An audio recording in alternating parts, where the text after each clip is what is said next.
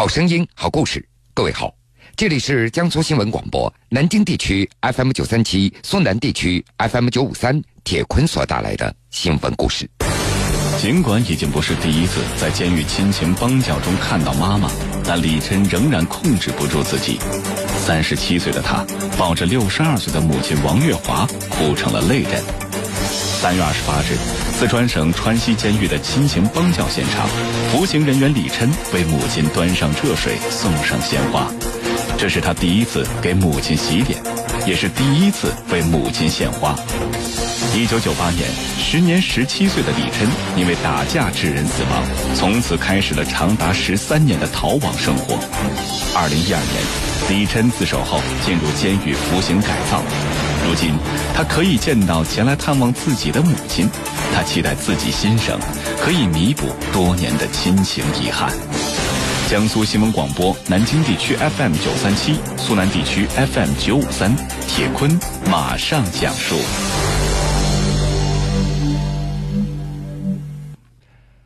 一九九八年，李琛他才十七岁，正在上高一。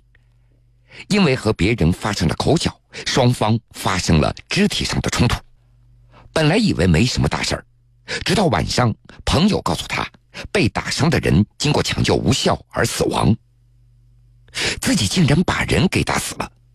年纪还小的李琛听到这个消息之后，也就害怕了。当天晚上，他就悄悄回家偷走母亲的五百块钱和一些首饰，带了一点零食，买了一张火车票。从老家四川的简阳市登上了南下广州的火车，踏上了长达十三年的漫漫逃亡之路。当时火车行驶到湖南境内的时候，车厢当中传来广播，列车广播员通知说，列车到达郴州站的时候将进行例行检查。这下子李深他就慌了，由于自己没有带身份证，这万一盘查起来该怎么办呢？在火车上思索再三之后，李琛在火车抵达郴州前一个站的时候，他就偷偷的下了车。人生地不熟，举目无亲，李琛下车之后，看着铁路线在发呆。他已经没有了方向感和目的地，而老家早已经在身后了。李琛只能够靠逃跑时所带的一点干粮支撑他一路往前走。终于在步行了一天一夜之后，逃到了。郴州的近郊，由于不敢进城，李琛他四处打听之后，来到了一处人迹罕至的采石场，并且在这儿找到了一份搬运石材的临时工作。搬运石材非常的辛苦，六个人搬一车石头只能够平分十七块六毛钱。李琛在工友当中年龄是最小的，因此搬运石材的工作对他来说相当辛苦。这从小没有干过重体力活的他，也只能够咬牙坚持。看到他年龄小，采石场的一名四川老乡也心生怜悯，为李琛调动了工作。他就从搬运岗位上转为了市场开票的工作。就这样，李琛在采石场待了两年多，身上甚至还小有积蓄。采石场的工作也并非长久之计。逃亡生活仍然在继续着。二零零零年刚刚跨过千禧之年，李琛从采石场辞职，逃到了深圳。这个时候，作为开放窗口城市的深圳，正处在经济腾飞的关键时期，机遇不断。到了深圳，李琛他又不停的找工作、换工作，他换遍了深圳的安保区、龙岗区的所有电子工厂。由于没有身份证明，这每一份工作干满三个月之后，他就得重新再找一份新的工作。之所以不停的挪窝，那是因为每份工作在干满三个月之后，工厂要给工人缴纳社保。因为缺乏身份证明，为了避免泄露自己的信息，李琛他不得不重新找新的工作。几年下来，李琛他早已厌倦了这频繁更换工作的生活状态。在内心挣扎的同时，他一时也找不到更好的生存方法了。这每当睡觉之前，他总是在琢磨：我不能够再这样过下去了，实在太痛苦、太煎熬了。李琛他试图能够过上正常人的生活，为此他就不停的寻找机会，寻找一个能够让自己安身的方式。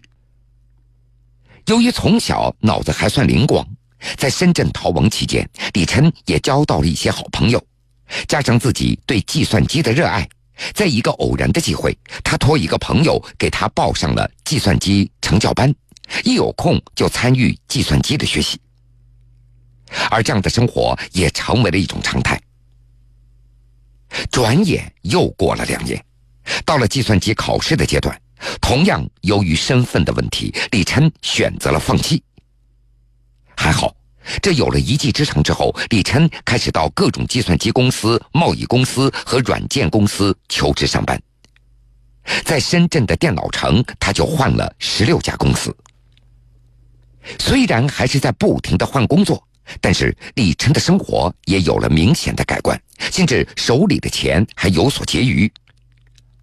二零零九年，从深圳逃往广州，李琛开始了第三站的逃亡生活。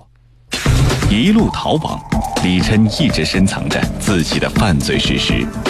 逃到广州后，李琛利用自己的积蓄和朋友的帮助，开了一家笔记本电脑专卖店，心惊胆战地过着与常人不一样的生活。逃亡的日子，李琛也曾遇到过对自己很好的女朋友，因为害怕东窗事发连累别人，一直不肯成家，这也成为他的一个心结。一直到二零一一年，李琛的逃亡生活发生转变。铁坤继续讲述。那是在二零一一年七月份的一天，在一档法制节目当中，李琛看到画面中一名服刑人员和母亲的对话，这也深深触动了他。很多人十七岁的时候还在父母跟前撒娇呢，而自己十七岁的时候就开始了逃亡生活。另外，一想到家中已经年迈的父母和自己多年的逃亡生活，李申开始后悔了。他突然想到了自首，觉得或许这样还有机会回家尽孝。刚开始一想到自首可能会面临着严重的刑罚，他也会感觉到害怕。经过四个多月的挣扎考虑，李琛他最终决定还是要自首。二零一一年的十一月九号。李琛，他永远记得这个时间。那天，他抱着试试看的心态拨通了家里的座机号码。毕竟十三年了，家里的电话号码是否还在使用呢？没有想到，这电话竟然打通了。妈妈，我是李琛，你们过得还好吗？我要回来自首。十三年了，第一次双方在电话里相见了，母子两个人在电话中那是泣不成声。母亲王月华终于收到了儿子的消息，为了这一刻，她苦苦的等了十三年。儿子犯罪逃跑以后，和家中也就断绝了联系。在这十三年当中，家里没有放弃寻找孩子的下落。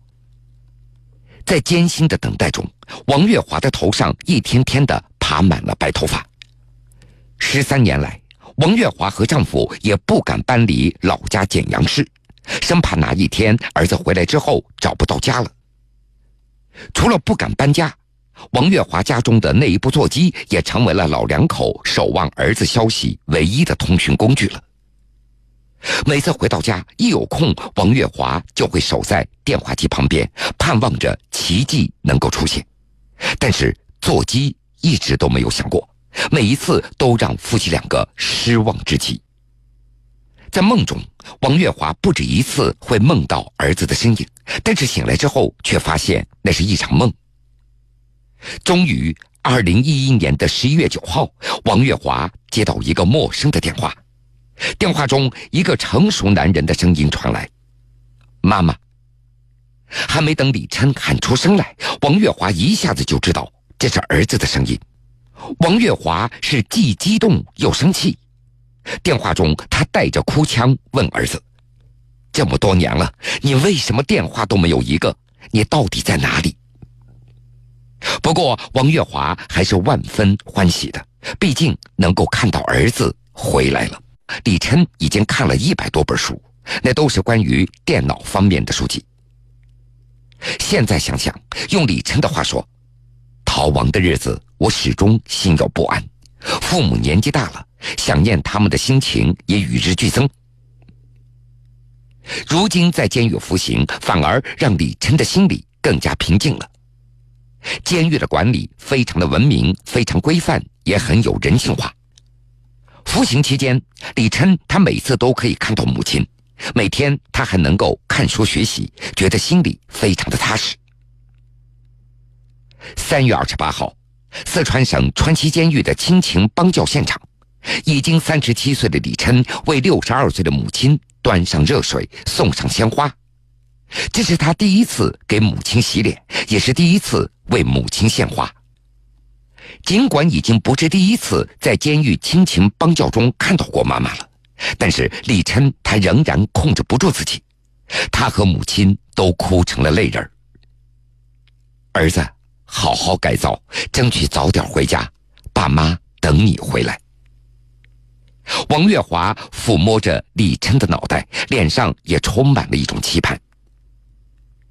李晨他也知道自己的这些泪水，那是对母亲的一种歉疚，也是对自己十三年逃亡生活的一种悔悟。如今还剩下四年多的刑期，李晨他很有信心，自己还能够再减刑一次。他打算出狱之后继续从事电脑行业的工作，好好来弥补对父母的亏欠。好了，各位。这个时间段的新闻故事，铁坤就先为您讲述到这儿。